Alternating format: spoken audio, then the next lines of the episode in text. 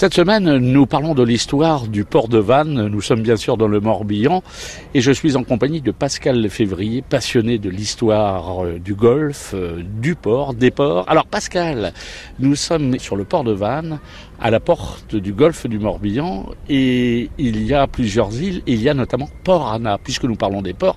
Port Anna, c'était un port. C'est un port, oui, c'est le port de Séné où on retrouve les synagogues. Euh, et où on retrouve aussi maintenant euh, le corbeau des mers et le Bételgeuse.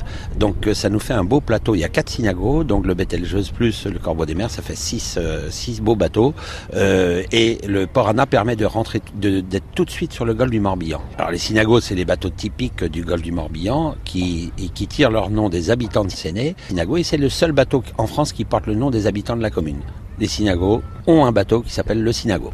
Mais par le passé, Port Anna, euh, il n'y avait pas de trafic, avait pas on ne travaillait pas, il n'y avait pas d'échange de marchandises. Non, c'était surtout la, la, pêche. Et Porada n'est pas si vieux que ça, puisque ça date de 53. Euh, c'était une, une anse avant, où les bateaux venaient mouiller, mais en fait, le vrai mouillage des, des, des Synagos, c'était derrière Bouédic, entre Bouédic, le passage de l'angle entre Bouédic et, et Bellevue. Aujourd'hui, on peut bien sûr s'y rendre. Au départ du port de Vannes, on peut euh, amarrer là-bas Oui, on peut s'amarrer là-bas, et c'est plus facile pour euh, partir, parce que le port de Vannes, il y a une écluse, il y a un pont tournant, euh, et puis il n'y a pas beaucoup de tirants d'eau dans le port de Vannes, en attendant qu'il soit d'évaser. Et par contre, de, de Porana, on peut partir et accéder tout de suite donc aux îles que sont euh, l'île aux Moines, l'île d'Ar euh, euh, et toutes les petites îles, l'Illure. là, le week-end dernier, on a été aux sept îles, donc à Rivière d'Auray, à la pointe de Dublair, et c'était vraiment un ravissement là, le, week-end dernier. La météo était là et on a fait une sortie avec les deux bateaux, Tamatea et Bételgeuse. On rappelle Pascal Février qu'il y avait autrefois des, des chantiers navals, notamment sur les îles du Golfe. Oui, sur, et même ici sur le port de, Vannes.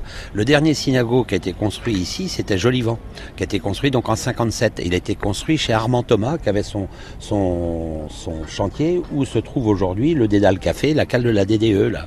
Et euh, Jolivant a été construit là. Mais il y avait partout, à, à à, Saint-Philibert, on retrouvait des constructeurs de bateaux. Au Bono, il y avait euh, le constructeur de synagogue, Kérien, euh, qui était venu de Concarneau, euh, qui fabriquait au départ des, chaloupes sardinières de, de, Douarnenez, et qui est venu s'installer donc à, à, au Bono.